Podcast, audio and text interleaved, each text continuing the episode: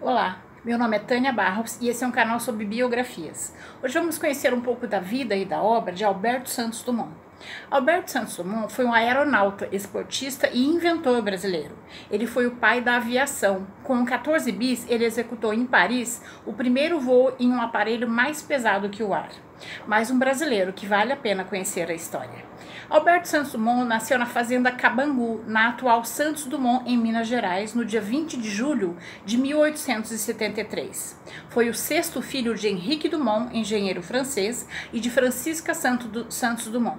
O casal teve oito filhos, três homens e cinco mulheres.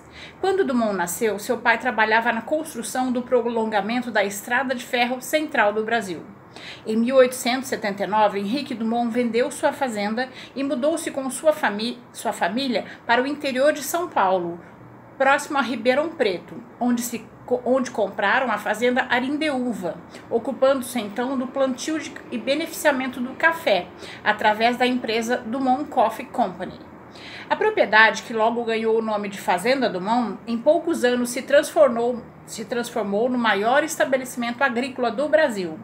Em 1883 a 1885, Alberto passou a estudar em um dos melhores colégios que havia no interior naquela época, o Culto à Ciência em Campinas. Desde pequeno, quando brincava com seus irmãos, olhava para o céu e dizia: Um dia o homem vai voar. Passou a adolescência observando os pássaros e estudando sua, sua constituição física. Passava horas lendo. Sua grande paixão eram as histórias fantásticas. Ao ler as obras do escritor francês Jules Verne, os submarinos, os balões, o transatlântico e todos os seus meios de transporte que o fértil romancista previu em suas obras, exerceram uma profunda impressão na mente do rapaz. Pelos livros de Camille Flammarion, Dumont conheceu as histórias da navegação aérea. Mas também gostava de ação e tinha paixão por máquinas. A fazenda Arindeúva era tão grande que tinha sua própria estrada de ferro, com mais de 60 quilômetros de trilho. O jovem Santos Dumont, que herdou do pai o interesse pela, pela mecânica, gostava de tomar o lugar do maquinista e puxar os vagões cheios de sacas de café. Mas a velocidade realizável em terra não lhe bastava. Aprendeu que fora na França que o balão de hidrogênio havia sido inventado e sentiu-se atraído por esse país de grandeza e progresso. Em 1891, com 18 anos, Santos Dumont vai para a com a família para a Europa, em busca de tratamentos de saúde para o seu pai, que havia ficado hemiplégico após um acidente na fazenda. Na Inglaterra, passou alguns meses e aproveitou para aperfeiçoar o seu inglês. Na França, escalou o Monte Branco, que é a mais alta montanha dos Alpes da União Europeia. Essa aventura, a quase 5 mil metros de altitude, acostumou-o a alturas elevadas. No final do século XIX, o motor a gasolina era a sensação das exposições em Paris. Santos Dumont ficou fascinado, pois sempre se interessou por mecanismos. No ano seguinte, a família Dumont retorna para a Europa e Alberto decide aplicar suas ideias. Começa seus estudos com o professor Garcia, que vão até o ano de 1896. Garcia era um francês de origem espanhola que ajudou Dumont a aprender física e conceitos da engenharia. Com 18 anos, foi emancipado e recebeu do seu pai títulos de renda e ações que lhe permitiram financiar suas experiências e aprender tudo sobre motores à explosão. Em 1897, com 24 anos, independente e herdeiro de uma imensa fortuna, chegou a Paris e aprofundou-se nos estudos, principalmente em mecânica e em motores a combustão, pelo qual era apaixonado.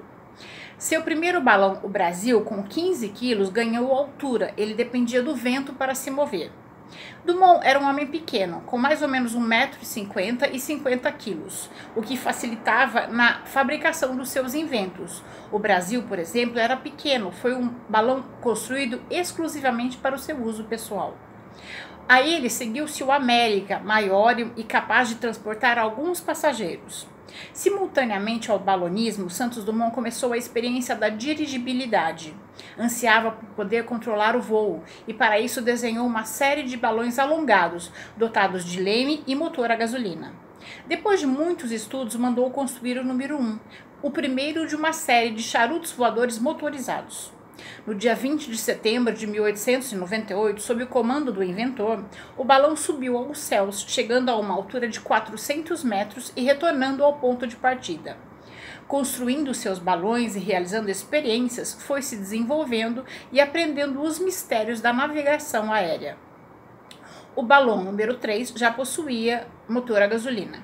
Dumont mandou construir em Saint-Claude um hangar comprido e alto o bastante para comportar o número 3 com um invólucro completamente cheio e os dispositivos necessários para a fabricação do gás hidrogênio.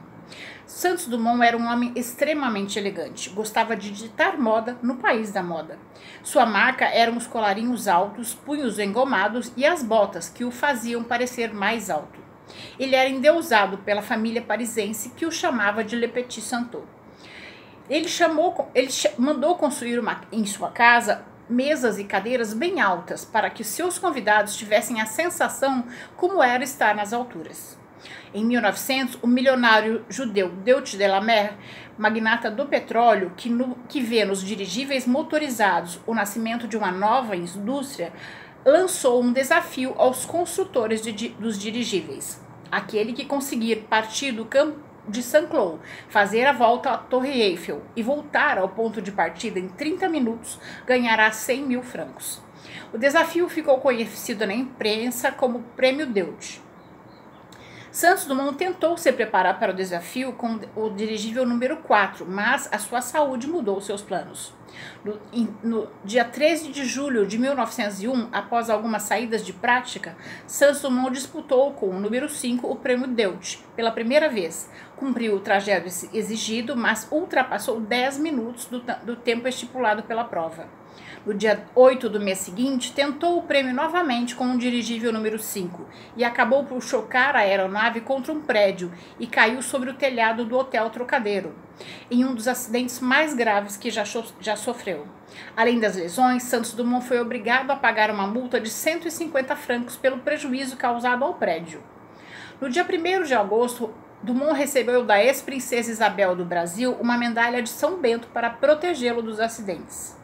No dia 19 de outubro de 1901, com o balão número 6, ele finalmente executou a prova a 300 metros de altura, equilibrando-se de pé no esqueleto de madeira. Ganhou fama e bravura, pela bravura e um prêmio milionário tornou-se reconhecido internacionalmente como o maior aeronauta do mundo e o inventor do dirigível.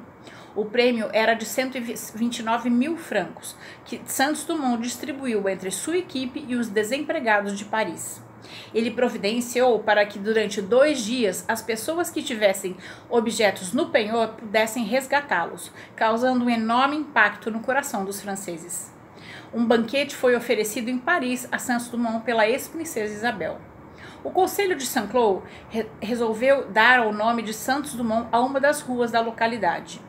Com a conquista do Prêmio Deutsch, Saint-Dumont passou a receber cartas de diversos países em línguas diferentes cumprimentando-o. Revistas publicaram edições luxuosas, ricamente ilustradas, para reproduzir-lhe a imagem e perpetuar o feito. Homenagens não faltavam na França, no Brasil, na Inglaterra e em vários outros países. Ainda em 1901, o presidente do Brasil, Campos Salles, enviou-lhe um prêmio em dinheiro, no mesmo valor do prêmio Deutsch, bem como uma medalha de ouro com a sua efígie e uma, e uma alusão a Camões, por, por céus nunca dantes navegados.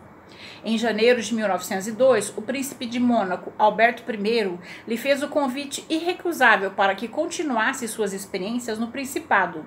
Oferecia-lhe um novo hangar na praia de La, Comand Condamine e tudo mais que Sansumon julgasse necessário para o seu conforto e segurança. Dias depois, as pessoas se assustaram ao ver as águas do Côte d'Azur vermelha. O motivo? O local foi poluído acidentalmente como o hidrogênio de um dos balões de Santos Dumont. Em 4 de abril de 1902, Santos Dumont escreve uma carta de agradecimento ao povo francês e à imprensa, informando que pretendia continuar os seus experimentos nos Estados Unidos e parte para a América do Norte. A convite, Santos Dumont desembarca nos Estados Unidos e conhece o inventor da lâmpada, Thomas Alva Edison, em Nova York e visita os seus laboratórios. Em Washington, D.C., é recebido na Casa Branca pelo presidente Theodore Roosevelt. Também em 1902, Santos Dumont recebe a notícia de que sua mãe, Francisca Dumont, tinha se suicidado em Portugal. Após um período de homenagens e de luto, Santos Dumont volta à Europa e passa a dedicar-se à construção de novos modelos de dirigíveis, cada um com uma finalidade específica. O balão número 7, que foi projetado para a corrida, nunca chegou a competir porque não teve concorrentes. O balão número 8 tratou-se de uma cópia do número 6, encomendada por um colecionador dos Estados Unidos, o Sr. Boyce. Número 9 foi um dirigível de passeio, no qual Santos Dumont fez vários voos ao longo de 1903. De tanto cruzar os céus de Paris com o número 9, o de passeio, recebeu o apelido de Le Petit Santo. Ele descia perto dos cafés de Paris, tomava café, brincava com a multidão que se aproximava dele e subia novamente. O número 9 também foi vendido ao Sr. Boyce. O número 10, o maior de todos, foi denominado um dirigível ônibus pelo próprio Santos Dumont. Acabou comprado em abril de 1904 por um outro norte-americano desconhecido. A primeira mulher a pilotar uma aeronave foi a cubana Aida da Costa. Em um jantar no Maxence, em Paris, Santos Dumont pediu ao seu amigo Louis, Louis Cartier que fizesse um relógio que pudesse atar ao pulso para cronometrar seus voos, tendo as mãos livres para pilotar. Em 1904, Louis Cartier criou o primeiro relógio de pulso masculino para Santos Dumont. Sete anos depois, em 1911, resolveu comercializá-lo. O relógio foi batizado com o nome de Santos Dumont em homenagem ao aviador. Em 1904, Santos Dumont publicou seu livro Danslayer, no qual ele narra detalhes de sua vida e dos balões e dirigíveis que havia construído. Em outubro, em outubro de 1904, o milionário Ernest Archacon divulgou que concederia 3 mil francos para quem voasse 25 metros. Pouca coisa era pedida de inédita. Inventores em outros países já haviam cumprido ou até superado algumas das metas requeridas. Na Alemanha, Otto Lilienthal e nos Estados Unidos, os, os irmãos Wright. O prêmio instigou Dumont e, em 3 de janeiro de 1906, inscreveu-se no prêmio Deutsche Archecom e passou a estudar soluções para o mais pesado que o ar. O 14 bis, ou ave de rapina, era inicialmente constituído por um aeroplano unido a um balão, ao balão número 14, em testes feitos por Dumont em meados de 1906. Daí o nome 14 bis, isso é, o 14 de novo. Em 23 de agosto, o 14 bis foi finalmente testado sem estar acoplado ao balão.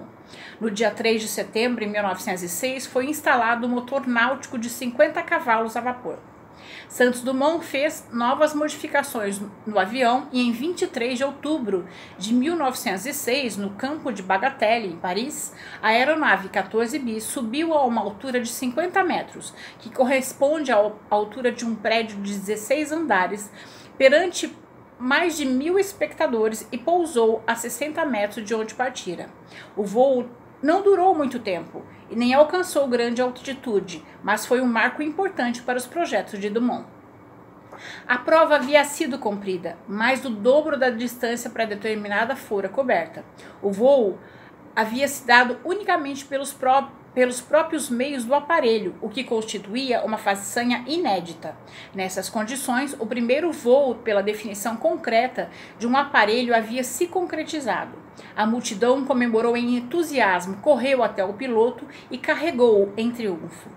Os juízes, tomados de emoção, esqueceram-se de cronometrar e acompanharam o voo.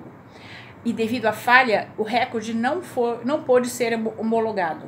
Todas as medidas do voo, altura, distância e tempo tiveram que ser estimadas. Ao menos certificaram-se de que a distância mínima de 25 metros fora coberta. E Alberto Santos Dumont foi declarado o vencedor do prêmio Archecon.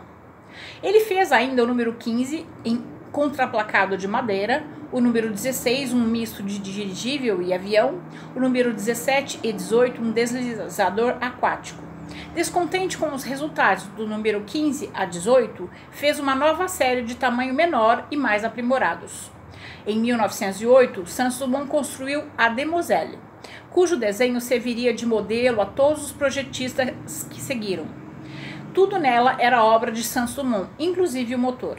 Em 1910, a na primeira exposição de aeronáutica realizada em Paris, a Demoiselle foi um sucesso. Em janeiro de 1909, Alberto Santos Dumont recebeu seu primeiro brevet na França. O brasileiro passou a ser o único homem do mundo detentor dos brevets de balão dirigível, balão livre, aeroplano biplano e monoplano. Dumont começou a sofrer de esclerose múltipla, envelheceu na aparência e declarou-se cansado demais para continuar competindo em novos inventos nas diversas provas. Encerrou sua carreira e as atividades de sua oficina em 1910 e retirou-se do convívio social. Em agosto de 1914, a França foi invadida pelas tropas do Império Alemão. Era o início da Primeira Guerra Mundial. A Demoiselle, criada por Santos Dumont em 1907, serviu de modelo para os aviões que foram usados na Primeira Guerra Mundial. Os aviões substituíram a cavalaria. Aeroplanos começaram a ser usados prim primeiro para observação das tropas inimigas e depois para combates aéreos. As esquadrilhas começaram a se formar. Dumont viu de uma hora para outra o seu sonho se transformar em pesadelo. Daí começou a sua guerra de nervos. Ele não se conformava de ter criado uma máquina que tinha, te dado, que tinha dado tantas glórias a ele e ao Brasil e agora estava sendo usada para matar. Em 1915, a sua saúde piorou e ele decidiu retornar ao Brasil. No mesmo ano, participou do 11º Congresso Científico Pan-Americano nos Estados Unidos, tratando do tema da utilização do avião como forma de facilitar o relacionamento entre os países da América. Mas, mesmo nas Américas, o avião era utilizado para fins militares. Nos Estados Unidos, por exemplo, eram produzidos 16 aviões militares por dia. A Demoiselle foi o primeiro ultraleve motorizado, a primeira grande máquina voadora os céus conquistados por um brasileiro chamado Santos Dumont. Santos Dumont não lucrou nem um tostão com a invenção dos aviões. Ele doou publicamente suas patentes para que muitas pessoas pudessem construir seus próprios aviões de forma barata. O que ele queria era o progresso da, do transporte via aérea. No regresso ao Brasil, passou por Foz do, do, Iguaçu, onde teve papel importante na luta pela abertura das cataratas para visitação pública. As cataratas eram propriedade particular do uruguaio Frederick Engel, e Santos Dumont teve papel decisivo na reestruturação dessas terras. Já ele não conseguia compreender como um homem só poderia ser dono de um patrimônio da humanidade. Já com a depressão que iria acompanhá-lo até o fim de seus dias, encontrou refúgio em Petrópolis, cidade que desde o início do império era o ponto de partida, ponto de encontro à elite brasileira. Santos Dumont projetou e construiu o chalé Casa Encantada.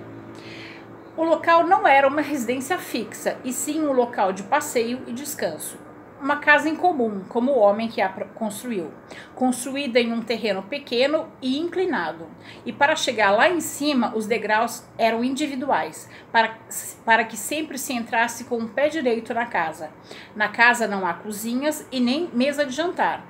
Quando Santos Dumont queria comer, mandava trazer de um hotel que existia perto. O chalé, a Casa Encantada, atualmente é um dos museus mais, mais visitados do Brasil.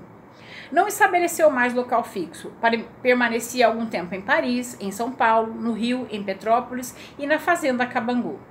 Em janeiro de 1926, apelou à Liga das Nações para que impedisse a utilização dos aviões como armas de guerra. Chegou a oferecer 10 mil francos para quem escrevesse a melhor obra para, contra a utilização de aviões na guerra. A Liga das Nações é a antecessora da ONU, Organização das Nações Unidas, que passou a ter esse nome após a Segunda Guerra Mundial. Em 1928, Santos Dumont retornou ao Brasil no navio Capitão Arcona. A cidade do, do Rio de Janeiro parou para recebê-lo em festa mas o hidroavião que fora batizado com o seu nome e levava a bordo professores da escola politécnica e grandes nomes da engenharia que iriam fazer a sua recepção, ao sobrevoar o navio em que o Santos Dumont estava, despencou nas águas da Baía da Guanabara. Nenhum dos tripulantes sobreviveu. Abatido, ele suspendeu as festividades e imediatamente retornou para Paris. Em junho de 1931, tinha sido eleito imortal da Academia Brasileira de Letras para a cadeira número 38, mas não chegou a tomar posse. Também em 1931 esteve internado na Casa de Saúde Biarritz e em Orthez, no sul da França.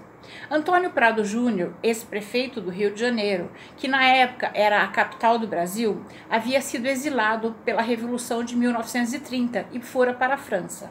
Encontrou Santos Dumont em delicado estado de saúde e entrou em contato com a sua família. Pediu ao seu sobrinho Jorge Dumont Vilares que fosse buscá-lo na França. De volta ao Brasil, Santos Dumont passa um tempo numa clínica em Araxá, em Minas Gerais. Depois seguiu para o Rio de Janeiro, São Paulo e finalmente instalou-se com seu sobrinho no, no Grande Hotel La Plage, no Guarujá, em maio de 1932. Em 1932, ocorreu a Revolução Constitucionalista, em que o Estado de São Paulo se levantou contra o governo revolucionário de Getúlio Vargas. Mais conflitos aconteceram. Aviões atacaram o Campo de Marte, em São Paulo, no dia 23 de julho. Possivelmente sobrevoaram o Guarujá e as visões de de aviões em combate podem ter desencadeado uma angústia profunda em Santos Dumont, porque neste dia, aproveitando-se da ausência do seu sobrinho, Alberto Santos Dumont, aos 59 anos de idade, se suicidou. Os, os, médicos legistas Roberto Catunda e Ângelo Esmolari, que assinaram o seu estado de óbito, registraram a morte como um ataque cardíaco. Entretanto, as camareiras que acharam o corpo disseram que ele havia se enforcado com uma gravata. Santos Dumont não deixou descendência e nem uma nota de suicídio. Seu corpo está enterrado no cemitério São Batista, no Rio de Janeiro. Uma semana depois, o governo de Minas Gerais, por decreto, é, o no, é, mudou o nome da cidade de Palmira para Santos Dumont. O médico Walter Haberfield removeu secretamente seu coração e o preservou em formol. Depois de manter segredo sobre isso durante 12 anos, quis devolvê-lo à família Dumont, que não aceitou. O médico então doou o coração de Santos Dumont ao governo brasileiro. Hoje o coração está exposto no Museu da Aeronáutica no Rio de Janeiro. Santos Dumont aproximou o mundo, encurtou as distâncias e deu muitas glórias ao Brasil. O céu deste imenso país chamado Brasil foi a inspiração de Santos Dumont. Uma última nota sobre os dirigíveis. Os balões dirigíveis daquela época não tinham só o risco de cair, eles também tinham o risco de explodir por causa do gás que eles usavam. Foi o que aconteceu com o dirigível alemão Hindenburg em maio de 1937. Ele pegou fogo quase na hora de pousar nos Estados Unidos. O incêndio se propagou e rapidamente. E das 97 pessoas a bordo, 13 passageiros e 22 tripulantes morreram. E esse tipo de transporte foi proibido. Termino essa história com uma frase de Alberto Santos Dumont: Descobrir os limites é ultrapassá-los. Essa é a nossa história de hoje. Eu tenho imenso prazer em compartilhar esse conhecimento. Eu fiz muitas pesquisas para fazer esse vídeo e eu espero sinceramente ter feito jus à memória desse incrível brasileiro que nos enche de orgulho. Espero ter contribuído para que o seu dia tenha momentos agradáveis. Se você gostou, deixe seu joinha, se inscreva no canal, clique no sininho para ser avisado das próximas histórias. Lembrando que a gente está eh, começando com os biografados da letra A e nós vamos até a letra Z, conhecendo as melhores pessoas que passaram pela Terra desde o início dos tempos e as piores porque é do contraste que nasce a nossa consciência. Os heróis são muito importantes na nossa vida, porque eles nos mostram quão grandes podemos ser. Vai ser uma grande aventura. Fique com a gente. Até a próxima história.